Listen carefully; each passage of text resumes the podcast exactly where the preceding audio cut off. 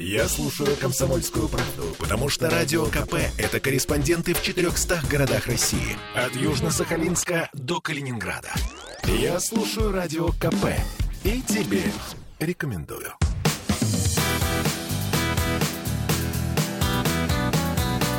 Легенды и мифы Ленинградского рок-клуба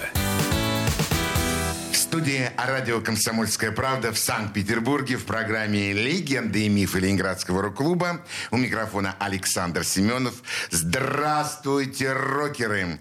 И сегодня у нас в гостях человек, которого я очень давно ждал, очень давно приглашал его к нам на радиоэфир, но вследствие его безумного занятости, его чрезмерной работы, его продвижения молодых музыкантов, его огромная любовь любовь к группе кино. Да вообще, что я все говорю? У нас сегодня в гостях э, хозяин, продюсер, легендарнейший человек э, Камчатки. Сергей Фирсов. Сереж, добрый вечер. Здравствуйте. Я очень рад тебя видеть. Наконец-таки я вижу тебя на студии «Комсомольской правды» в программе «Легенды и мифы Ленинградского рок-клуба». Начнем с самого начала. Ты мне напомнил со своим «Добрый вечер». Как, как я возил однажды Бориса Гремещукова в город Таллин. И мы с утра приехали, ну там рано поезд-то приходит. А мы, естественно, чуть-чуть выпили. И нас привезли тоже вот в такую вот штуку, где не было ни одного окна. И мы такие, Здравствуйте, добрый вечер. А на улице утро. А, ну, отличное начало, отличное вступление нашего э, приятного разговора с Сергеем Фирсовым. Сереж, где ты родился? Я на улице Гороховой. Ой, не на Гороховой, на Тамбовской, блин, что я у, нас, у нас был собственный дом там, и до сих пор стоит. Но это миф, конечно. Это правда. Мне мой дедушка владел собственным доходным домом. Э, Фирсов, такая красивая фамилия. Фамилия не знаю откуда, но она чисто русская. Э, у, у, у дедушки у тебя был там дом. Да. Э, и ты родился в центре города. Да. Ты центровой. Да. Для тебя центр города это... Я, правда, прожил все детство в Петергофе. Так, так Самый получилось. центровой. Но потом 30 лет на ветеранов. На ветеранов. Э, ну, петерговская закалка, она осталась? Да, Петергоф замечательный. Замечательный город. Там как бы действительно становление человека становится от и до. Ты там и учился в школе? Не-не-не, я как раз э, вот до первого класса там жил. А потом переехал Потом уже... 30 лет на ветеранов, там и школу. Там и Учился. школа. Хорошо учился? Да нет, конечно. Ну, по гуманитарным хорошо, а по остальным не очень. Ну, как все мы, наверное. Я Химия- гуманитарий. Ты гуманитарий, химия, математика, это все, до свидания. Литература, история, да. Ну да, это, конечно. А было какие-то увлечения такие, уже сильные увлечения в школе? Чего только не было у меня. Спорт. Спорт, нет, специально спортом я никогда не занимался. Но просто мне очень повезло. У меня отец работал в Германии, строил им там ТЭЦ. И я седьмой, восьмой класс учился в Германии. Жил и учился в Германии. А там со спортом было очень хорошо. Как красиво ты начал. Я родился вроде как на Тамбовской, потом выяснилось Петергоф, ветеранов, а еще и Германия два года. Ну, там-то ты, наверное, для себя открыл кучу музыкальных групп, типа там Пудис. Слушай, тогда это только начиналось. Я там жил 71-72. Ага, Только-только. Ну, такой расцвет рок-н-ролла, да, уже. Пластинок там было много, естественно. И тебя как мальчишку это интересовало? Ну, да. Ну, тогда, я говорю, это еще только-только начиналось. Не, не было. А желание играть на музыкальном инструменте никогда. У меня абсолютный слух, как говорил Корюхин, но, тем не менее, я ни на чем никогда не играл. У меня все друзья музыканты.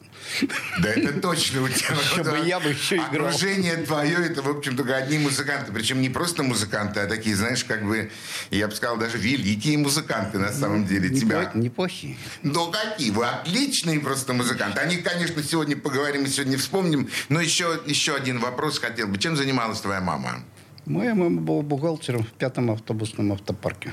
То есть никакого отношения ни к музыке Не, не, имели абсолютно. твои родители? Отец инженер, настройщик был. Хорошо. А чем интересовался-то молодой Сережа Фирсов? Я книжки читал. У меня в классе у у одного одноклассника отец был писатель.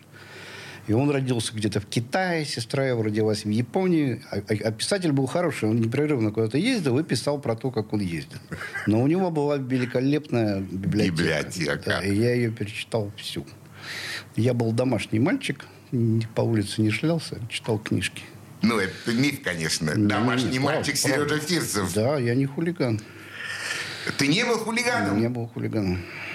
Э, С трудом, конечно, верится, но а по поведению сколько у тебя было? Три. Ну, конечно, хулиган ты не был. Не, по ну, в поведению школе, три. естественно, там... В школе мы веселились как могли. Но по улицам я не шлялся. Не курил, не пил, ничего. Читал книжки. Я не курить так и не, проб, не попробовал ни разу, слава богу. Э, пить я начал в 30 лет, выпивать. Так что у меня было совсем очень нестандартное. То есть ты образцово-показательный. Я наоборот, я не образцово-показательный, я вообще нестандартный. Ты никак не я вписываешься. всегда иду поперек. Это точно. И. да, и действительно я готов как бы, в общем, так на всякий случай напомнить, что э, Сергей Фирсов сегодня является продюсером и директором клуба «Камчатки». А «Камчатка» — это, ого-го, это фамилии музыкантов, которых можно перечислять, займет, ну, минут, наверное, 5, если не 10. Кроме этого, между прочим, еще э, Сергей работал вместе с Александром Башлачевым, с гражданской обороной, с Янкой. Я думаю, что мы сегодня это все немного вспомним, хотя бы чуть-чуть. А сейчас еще один вопрос из, вот, из, из становления Сергея. Школу закончил, куда пошел? Я закончил восьмой класс, пошел в техникум. В какой? Сварочно машиностроительный, из которого меня благополучно вы- выгнали. Потом, потом работал на ЛАМО токарем. Потом пошел служить срочно на Северном флоте на Новой Земле. Три года? Два. Без- Два, но, на, но на, север, на Северном флоте. На Северном, на Новой Земле. Честно? Ну, зуб даю. Два года? Да. Э, Как выдержал? Там очень красиво, Саша. Ты не представляешь. Арктика. Фантастическое место. Но жить все-таки там... Там я нашел себе профессию. Какую? Кочегар. Вот. У меня в военном билете написано матрос, кочегар, через черточку. Так, секундочку, давайте-ка мы еще раз проакцентируем. У тебя в военном билете, в ВУСе, военно-учетная специальность написано «Кочегар». Это шутка. Нет, это правда, Саша. Мы сюда шутить пришли, у нас юмористическая передача. Не, у нас серьезная передача. Ну, слушай, фантастика, конечно. Ну, я на самом деле в своих передачах, вот я очень хочу, чтобы те люди, которых знают все уже давным-давно, чтобы вы вдруг предстали совершенно другими людьми. Для меня, например, открытие просто, что э, ты много читал, э, вообще А не... как я на Камчатку, по-твоему, попал? Вот об этом мы с тобой... Потому как- что я кочегар. И вот после этого получилось так, что ты попал как бы на Камчатку в, в свою специальность. Ну да, да, но я попал-то не сразу. Я как там в 79 году дембельнулся, еще работал пять лет проводником. А потом что надоело... А, нет, еще до этого кочегарил там года два или три. Потом попал в проводники. И после проводников попал вот на Камчатку.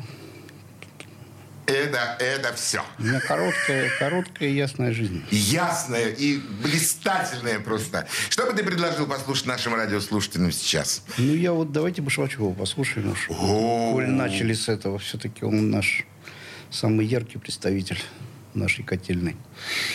Слушаем.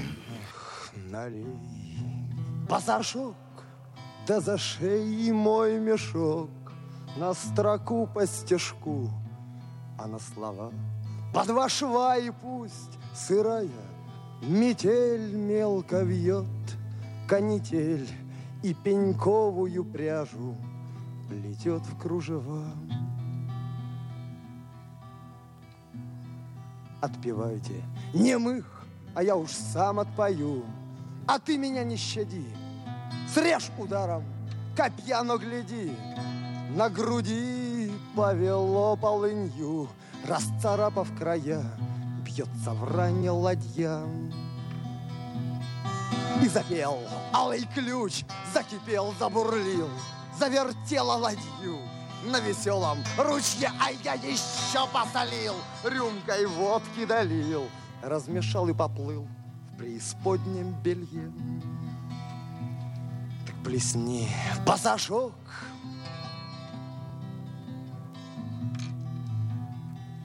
да затяни ремешок. Богу, Сыну и Духу Весло в колесо и пусть сырая Метель мягко стелет постель И земля грязным пухом облепит лицо Перевязан в венки мелкий лес вдоль реки Покрути языком Оторвут с головой У последней заставы Блеснут огоньки дорогу штыком Перегородит часовой Отпусти мне грехи. Я не помню молитв, но если хочешь, стихами Грехи замолю, объясни, я люблю От того, что болит, или это болит От того, что люблю ни узды, ни седла, все в расход, все дотла, но кое-как запрягла, и вон пошла на рысях, эх, не беда, что пока не нашлось мужика, одинокая баба, все лета на сносях. И наша правда проста, но ей не хватит креста и соломенной веры. В спаси, сохрани, ведь святых на Руси только знай, выноси. В этом высшая мера, скоси, схорони. Так что ты, брат, давай, ты пропускай, не дури. Да постой-ка, остается и ты мне знаком, часовой всех времен. Улыбнется, смотри, и подымет мне веки горячим штыком. Легенды и мифы Ленинградского рок-клуба. Я слушаю Радио КП, потому что здесь самые осведомленные эксперты.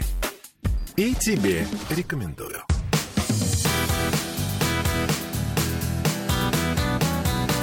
Легенды и мифы Ленинградского рок-клуба.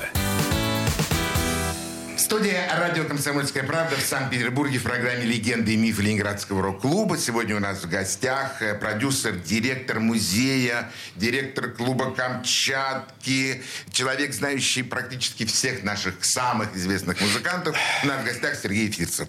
Э, Сереж, ну мы начали с Башлачева. Помни два-три предложения об этом человеке.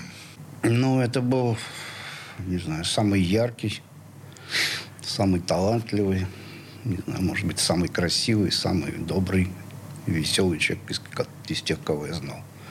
А я знал очень многих. И, и, и он был, конечно, самый ярчайший из тех, кого я знаю. А, он, он был трудоголик? Ну, в своем роде, конечно. Когда он писал песни, он это мог делать сутками, естественно. А когда он занимался работой непосредственно в кочегарке? А он не занимался работой в кочегарке. Он от, отработал одну смену. А потом был в творческом отпуске. Все остальные. А кто ему организовал этот творческий отпуск? Ну, мы. Мы, собственно, его и брали так вот на подвес, чтобы он был... Надо было где-то числиться, а работать то, собственно... То есть это изначально была позиция? Да. Э, твоя позиция? Нас, мы, нас там было много, несколько человек. И вы коллегиально решили, что Сашбаш должен... Там, там не было главных. То есть ни я, ни никто. Там начальник был такой, который как бы был между нами и начальством. Вышестоящим. Да, как бы перешейком он все это дело, дело организовывал. Но вы действительно умышленно приглашали Сашбаша, чтобы он просто числился? Мы пригла... вообще приглашали только своих только людей, которых мы знаем хорошо, которых, с которыми нам будет интересно и которым это было нужно. Вот ему это было в частности. Что ему, что Цою это было нужно, потому что нужно было где-то быть подвешенным. Вот. Ну, Сашка сразу говорил, что он работать не собирается, а Цой работал еще к тому же. То есть Сашбат отработал одну смену? Ну, он говорит, я хочу попробовать, что это такое. И, и попробовал? И попал как раз в мороз. В общем, так ему досталось. Слушай, Серега, а действительно тяжело работать кочегаром? Ну, когда умеешь, не, не тяжело. Ну, просто надо знать нюансы. Э, то есть, когда подбросить, После Новой Земли это был санаторий, конечно. Ну, естественно, для тебя это за санаторий. А Сашбаш, он писал в котельной? Как он вообще, как это писал? Он мог сесть куда-то в уголочек или... Не-не-не, он, я не видел, как он писал. Он, я думаю, писал, если никого не было, скорее всего. Но как и Цой, никогда я не видел, что Цой писал песни. То есть. А как Цой попал в кочегарку? Точно так же я его пригласил. То есть ты просто подошел к Цою. Потому что я слышал несколько историй от Мити Шагина, например, о том, как он попал в кочегарку. Я думаю, Сейчас надо еще одну историю. Спрашивать тех, кто как раз в нее за- замешан. был. Я думаю, да, поэтому есть смысл у тебя и спросить. Сою надо было где-то работать, надо было что-то зарабатывать. У него была молодая семья, маленький ребенок. И до этого он лето вот 86-го работал в бане на ветеранов. Да. Один час в день, но с 10 до 11. Самое тусовочное время. Когда все концерты, все это, вся везде это самое. Ему надо было срываться и ехать мыть эту баню дурацкую из Брансбойда. Ну, и он, конечно, этим тягочился крайне. И вот когда мне предложили, я его, естественно, сразу позвал.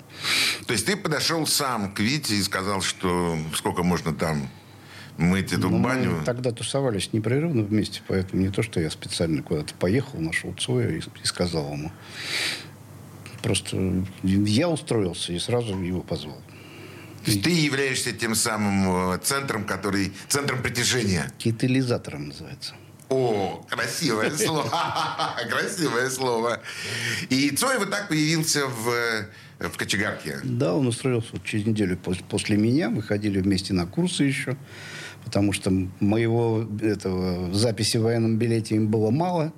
И они нас еще отправили на курсы. Ну, там техника безопасности, какая-то ерунда. Чуть недели три мы ходили, дурака валяли. Только что к 9 утра, конечно. Рановато с ветеранов было нам ехать. Ну, все-таки. И вы приезжали, отучились эти курсы и стали настоящими профессиональными Стали кочегарами. настоящими профессиональными кочегарами. И как Цой работал? Цой работал замечательно. То есть он не отлынивал от работы, Нет, нет, никогда. он действительно выполнял всю... Он вообще был обязательный, вообще парень строгий, строгий мужчина. Нет, он умел работать, отлично работал, он же был спортивный, высокий, что ему было там бачки таскать. Для него это не было большой... Не, ну, там работа такая, что там, раз в два часа вы- вы- выходи, пять лопат закинь. Самое было тяжелое, это потом чистить котлы и шлак выносить, собственно, и все. И этим тоже вы занимались? Ну, конечно. Как кочегары? Конечно. Не, у нас были вот изначально у нас было 8 человек, 4 зольщика, 4 кочегара. Естественно, мы работали по одному, потому что смешно работать вдвоем. А потом зольщиков сократили там через какое-то время. Зольщик это, судя по всему, человек, связанный с Человек, который должен, да, чистить котлы и вытаскивать эту, ну, шлак. Ну, мы работали, естественно, по одному. А ваша кочегарка отапливала только дом, который над вами Да, стоял? да, у нас ведомственный дом, это первый ремонтно-строительный трест. Они, собственно, сами себе этот дом и построили под свое общежитие еще в 1938 году. До войны еще. Да, да.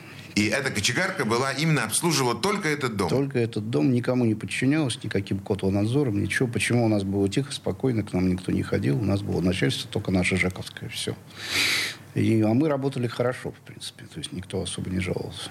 Вообще, конечно, фантастика. Понимать, что в одном месте э, собрались э, такие, э, скажем, своеобразные люди со своим взглядом, со своими точными убеждениями в одном месте, и при этом работа шла, не останавливалась, скандалов не было, кочегарка работала, тепло шло. Ну да, только у нас Задерия уволили один раз, который заморозил стояк. А так все А остальное... так все-таки было. было, Мы так потихонечку, потихонечку так э, вспоминаем те уди- фантастические имена, которые называет Сергей, и которые я просто с трепетом произношу, потому что обычно э, фамилии этих людей у меня звучали со сцены в микрофон громко, так, чтобы это слышал не только маленький там зал э, Ленинградского рок-клуба, а большие огромные стадионы, которые уже в то время стали появляться. Э, Задерий. Э, Слава Задерий, Алиса, э, ЛДМ, Фонотека.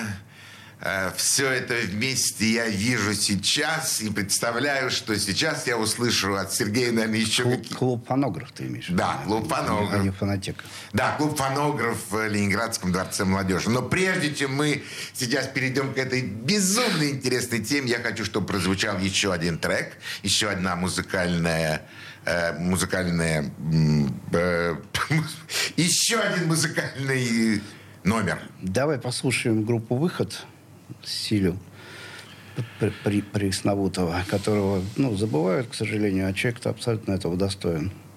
Он у нас не работал, но был наш браток и очень талантливый парень, конечно.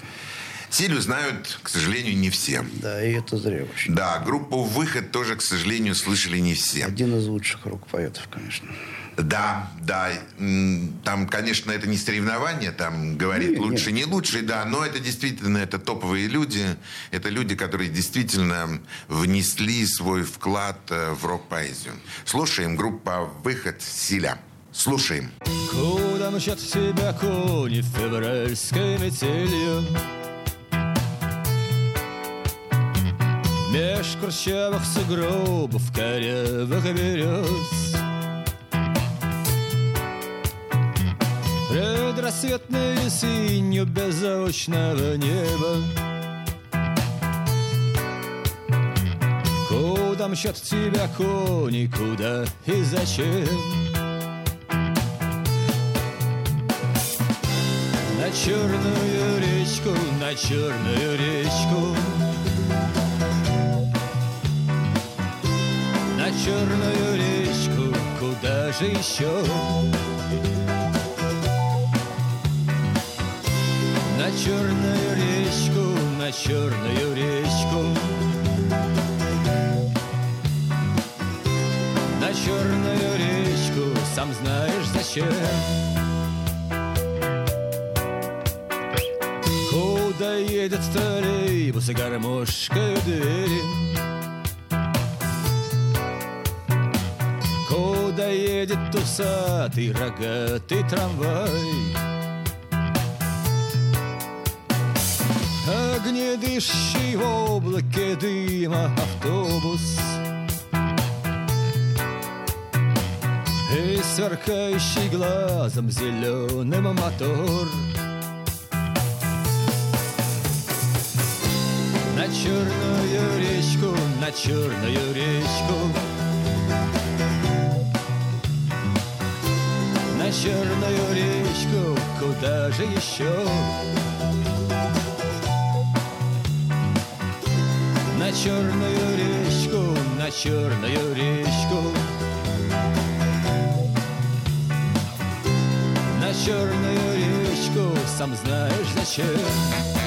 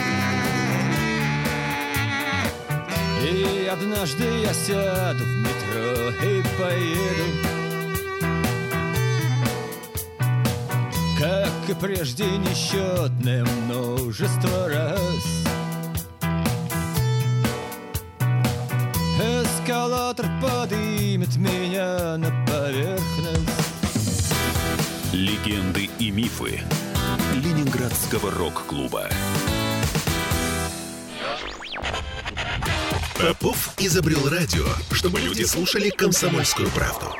Я слушаю радио КП и тебе рекомендую.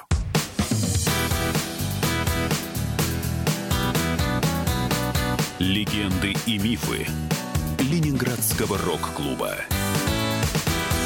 В студии радио «Комсомольская правда» в Санкт-Петербурге в программе «Легенды и мифы Ленинградского рок-клуба». А, У микрофона Александр Семенов, а у нас сегодня в гостях э, продюсер-директор музея Камчатки, продюсер клуба Камчатки, э, человек, который работал с огромным количеством музыкантов. Все это Сергей Фирсов. Сереж, э, мы вспомнили Задерию. Расскажи про Славу. Ну, Слава был смешной. Мне повезло, я с ними познакомился вот практически сразу, когда они появились. Я был на прослушивании группы «Алиса» в Ленинградский рукоп в 83 году, мне кажется. Да. Да, я думаю, в 83-м. В Автово, как сейчас помню, в этом, в корабельном институте. В Корабелке. Я там был прямо на прослушивании, и они мне сразу понравились. Паша, э, Паш- Паша был, да, с этим самым, с- как его на ногу-то одевают, этот, с гипсом. А, а Шаталин был в противогазе. Конечно, было шикарное зрелище. Вот. Но музыка у него была очень хорошая, очень свежая. Конечно, Шаталин гениальный гитарист. Гитарист, бога. Очень они мне понравились. И я так с ними дружил. В общем, дружу А до сих пор. ты был в составе художественного совета или просто пришел? Я не был в художественном совете, просто мне это было интересно, и я ездил сам. Ну, с ними вместе, естественно. Да, то есть тебе это было интересно? Да, не было. А у тебя уже тогда в голову приходили какие-то вот там мысли о том, что это все можно записывать? Э, Я по возможности все и записывал тогда. Я же как бы в рок-клуб пришел и стал записывать. Да. Расскажи мне, как ты пришел в рок-клуб. Ну, как все, через Сайгон. А как ты узнал о том, что рок-клуб вообще появился? Ну, как, я в Сайгоне с 73 года тусовался. Поэтому, естественно, знал всех, кто там бывает и так далее. Ну вот и там познакомился с Игорем Леоновым, а он меня привел, собственно, в рок-клуб за ручку. А Игорь Леонов это Савояра. Нет, нет, это был такой человек, тоже организовал. Вот он по Швачеву концерт организовал и так далее. А, это другой человек. Другой, другой Да, другой человек. Вот. И так и пошло-поехало. Я под- подошел к Коле Михайлову, говорю, можно я буду записывать? Как бы. Он говорит, записывай, потому что никто не записывает. И так и стал записывать. А у тебя уже был к тому времени магнитофон.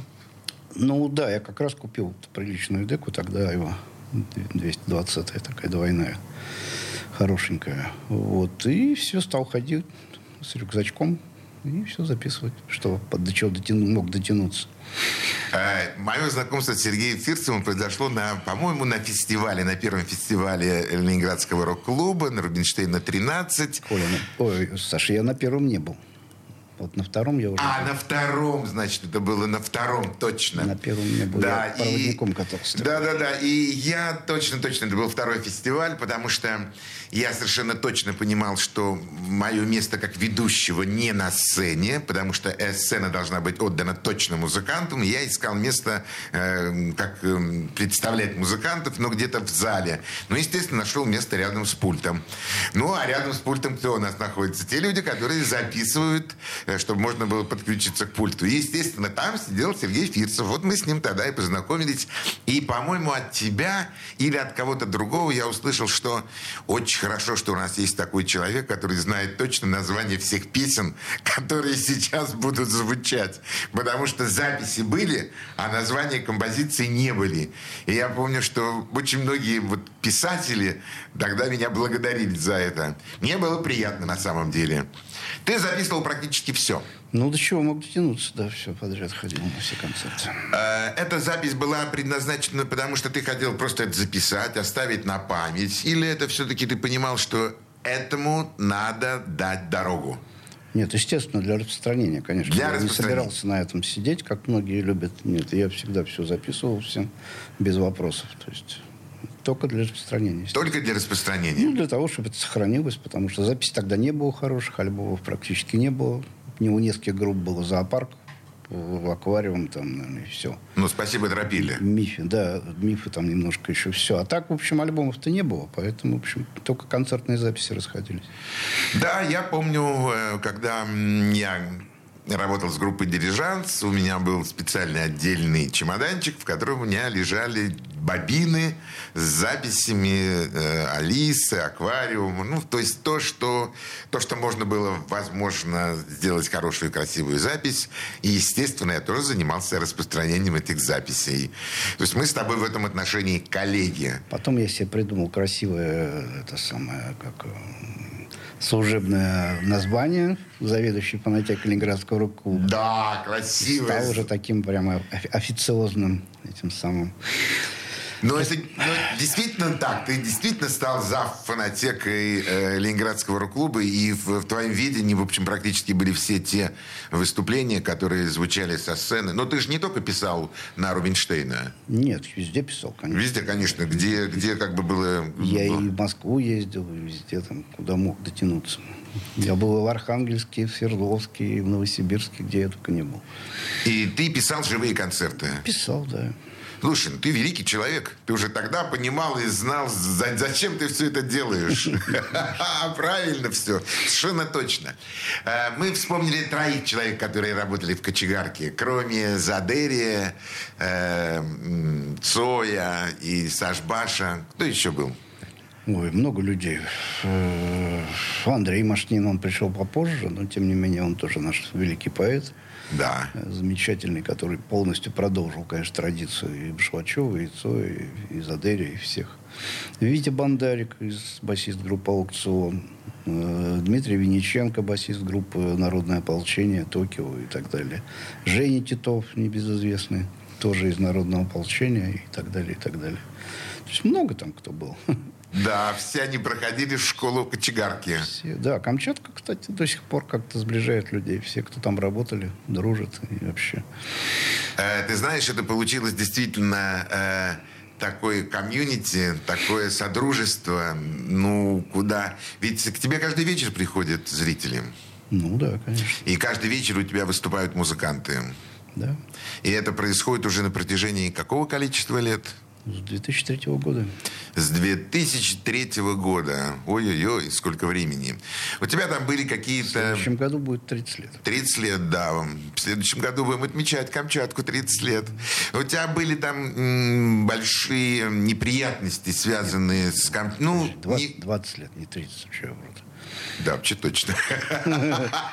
Ну, как Вообще начали. Камчатка с 86 года, там уже там за 30 далеко. А клуба, да, вот как он открылся в виде клуба, 20 лет. 20 лет будет. Э, Но прежде чем я задам этот вопрос относительно того, когда Камчатку хотели вроде как эм, закрыть, ты сейчас об этом расскажешь, я хочу, чтобы еще прозвучало одно произведение, которое ты предложишь нашим радиослушателям. Давай послушаем полковника, нашего дружка Ни- Нижегородского, который неоднократно бывал на Камчатке, жил там неделями, пел песни и вообще радовал нас всячески. Э, Сергей, прежде чем я скажу для наших радиослушателей волшебное слово «слушаем», я хочу э, выразить тебе свое уважение и благодарности. Ты называешь такие имена и приносишь такую музыку, которая действительно говорит об, э, о твоем уровне восприятия и понимания этих музыкантов. Мы слушаем. Сторона наша мрачною кажется Темный лес. Бурелом до сычи Побродить. Здесь не каждый отважится. А забрел. Так штаны не мочи. Недалеко от речки Кукуевой С немудреным заплечным узлом Шел мужик из Орехова в Зуево Одному ему видным путем Он чинил людям крыши прогнившие. Он построил над речкою мост и цветы с виду вроде отжившие распускались пред ним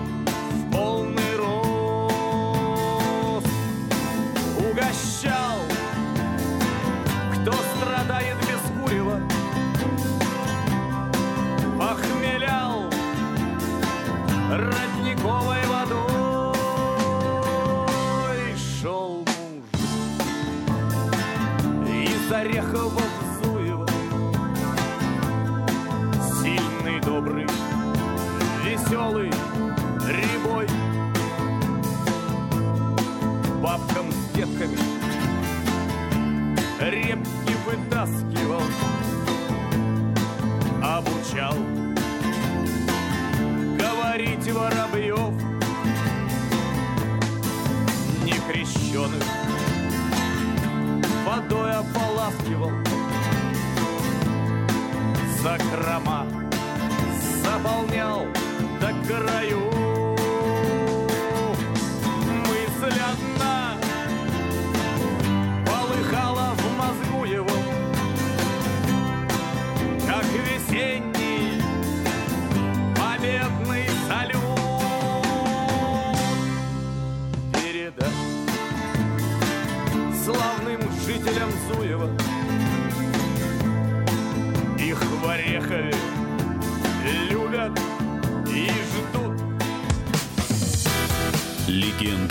Мифы Ленинградского рок-клуба. Я предпочитаю правду, а не слухи. Поэтому я слушаю Радио КП. И тебе рекомендую.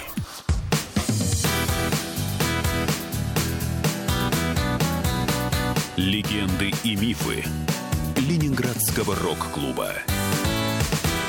Студии радио «Комсомольская правда» в Санкт-Петербурге в программе «Легенды и мифы Ленинградского рок-клуба». Сегодня у нас в гостях продюсер э, клуба «Камчатка», директор музея «Камчатка», зав. фонотекой Ленинградского рок-клуба. Перечислять можно много. Продюсер и просто хороший человек. Сергей Фирцев. Э, Сереж, а правда было, что Камчатку хотели закрыть? Ее не то, что хотели закрыть, там просто хот... этот дом хотели выкупить. Большая строительная фирма собиралась выкупить этот дом, и непонятно будет, что будет с Камчаткой. Вот. И как бы из-за этого возникла шумиха. Ну, я думаю, тебе-то же было бы понятно, что стало бы с Камчаткой, если бы дом выкупили. Ну да, там хотели делать гостиницу. а гост- Клуб, конечно, в гостинице. Ни в коем образом. Не самое, да, нужное. Я помню, сколько действий ты провел. Я помню, как э, подписи мы собирали. Э, Ты практически обращался ко всем музыкантам. Тебя все поддержали? Ну да, все, кто кому обращался, все поддержали. Это что-нибудь помогло? Ну, даже дело тут не в том, что помогло, а просто дом не купили, и на этом все закончилось. А если бы дом купили, А если бы то на этом бы купили, все то закончилось. никакие подписи бы не помогли. То есть не помогли бы. Ну, я думаю, вряд ли. Э, То есть ты так же, как и я, считаешь, что, в общем, помощи никакой. Я до сих пор не могу никак э, повесить ни одной доски музыкантам ни Майку Науменко, ни Виктору Цою, ни Сергею Курехину, ни Наташе Пивоваровой. Мы считаем, что это нам не надо, хотя мы я лично и все, наверное, люди, которые э, ну, чуть-чуть хотя бы слушают музыку, считают, что это должно быть обязательным. Ну, вот почему-то культура не в чести в наше время. А почему ты так считаешь? Что? Если не повесить доску Сергею Курехину, Да. то что можно сказать об этом? Да, совершенно верно. Э, Часто ли приходят к тебе в музей? Ну, каждый день. Каждый день. И люди идут, и идут, и они... да, да. И каждый вечер концерт, и песни Виктора Цоя, песни группы «Кино» звучат каждый вечер. Ну, почти каждый вечер. Э, Есть ли другие музыканты молодые, которые приходят, говорят, что нет, мы не будем играть песни Цоя, мы хотим предложить свою программу? Нет, есть, конечно. У нас определенные дни играют как раз только свои песни. Вот, к сожалению, не так много стало интересного молодежи, чтобы так вот как-то 20 лет назад, когда мы начинали клуб, было намного больше. Я согласен с тобой, хотя говорю это с жуткой грустью в голосе. Да-да-да. Действительно, почему-то их стало меньше. Может быть, это связано, не знаю, может быть, там с появлением новой культурной музыкальной волны под названием рэп. Может быть, как-то рок-музыка, гитара немножко ушла в сторону. Может быть, но что-то я в рэпе для себя ничего такого не открыл особенного. Но, с другой стороны, знаешь, когда мы открывали рок для себя и для всех наших э, зрителей, будущих, э, более старшее поколение нам тоже говорило, что чего нашли в, этой, в этом роке. Может быть, но рок все-таки там хотя бы поэзия есть, поэтика, а в рэпе-то как-то так себе с поэтикой. Никак. Я... На самом деле наш Андрей Машнин является практически основателем русского рэпа. Ну, он классик считается, да. То есть он там сочинял 2-3 тысячи, 2-3 или, там, не знаю, чуть-чуть песен в рэпе, но они стали классикой. И именно рэперы их, его уважают, как раз считают классиком. Башнина? Да, конечно. Для меня это э, новость. Это не- необычно, это здорово. Он дружит, кстати, со всякими оксимиронами и так далее. То есть изначально. То есть он их знает, и они его уважают. Все там вообще. Ну, слушай, мой респект Машнину. Это, это здорово. Скажи, а как ты работал с гражданской обороной? Ну, как работал? Как, как все работал. Тяжело было? Ну, Да нет, не, не то, что тяжело. Спать не- невозможно было. Приходилось телефон выключать, потому что звонили непрерывно тогда. Просто Концерты. непрерывно, да, забивали концерты. Ну вот в конце 80-х. Самое, я работал два года с ними, с 88 по 90 Просто звонок не умолкал. То есть гражданская оборона была в топе, и Тогда ее да, хотели слышать везде. Да, да.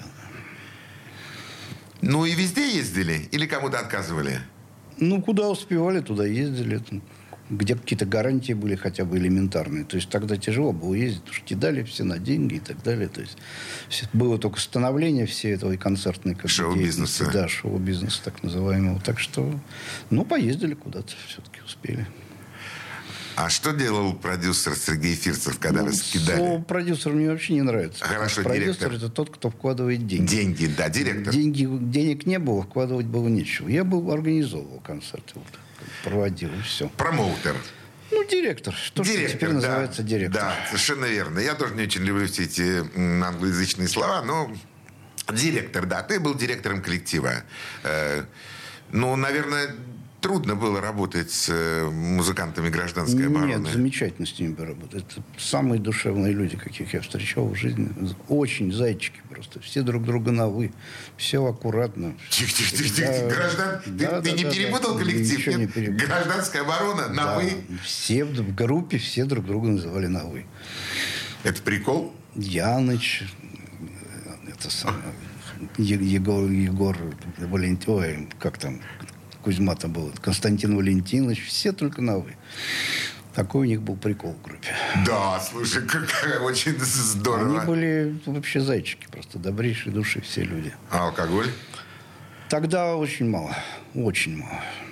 Позже, да, тогда так, чуть-чуть для, для, для веселья. Ну да, так, для, для легкого разогрева. Лето порой вообще не пил. Так что нет, тогда этого вопроса не стояло. Странно. Э, такие вот э, Вообще в 80-е мало кто пил. Цой Вот пил и я редко, тоже всем да. доказываю то же самое. Нет, пьянства не было. Был такой легкий алкоголь, просто вино там иногда, не знаю, что-то такое. Просто для понятия настроения. Никаких запоев, ничего там, никаких похмельев. Это было все позже, в 90-х. Да, да, это В уже... 70-х не было. Но тогда вы не очень большие деньги получали, поэтому... Практически ничего не получили.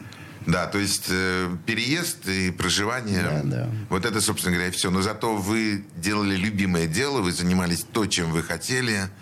И... А ты был хорошим организатором. Ну, надеюсь. Да, ты был действительно хорошим организатором, потому что о тебе ходили хорошие, добрые, э, ну, слухи, что ли, скажем, скажем так. Или отзывы, что гораздо лучше. Янка. Янка – это плюс гражданская оборона. То есть Янка замечательная вообще женщина, человек, поэтесса. То есть супер просто. Все в нее были, кто ее знал хорошо, все были в нее влюблены практически. Я знал ее не очень хорошо, но я тоже был в нее влюблен. При том, что она вот как бы вроде бы не красавица, ничего, но обаяние ее... Обаяние, душа. Хохот этот непрерывный, конечно, супер, да. Просто человек был фантастический. Она легка была в общении. Да, очень, абсолютно. Они все были легкие. Они все были доступны и в общении, потому что вы были одним кругом. И, или за, вот, за выход за этот круг, и сразу стенка, э, очки. Нет, если человек был наш, как бы нормальный, хороший, то никакой стенки не было. Если там какой-то гопник, то, естественно, понятно было отторжение. А все, кто были нормальные, все встречались хорошо. Но они любили свой круг, да, у них были определенные знакомые там в каждом городе, с которыми они в основном и общались. То есть. В каждом городе. Продолжим этот наш разговор. Дай мне слово, что ты придешь в следующую субботу, потому что сегодня мы прощаемся с нашими радиослушателями. Было безумно интересно. До следующей субботы мы прощаемся с вами, уважаемые радиослушателями, и Сергеем Фирцевым. Всего самого доброго. До свидания. Пока. Легенды и мифы Ленинградского рок-клуба.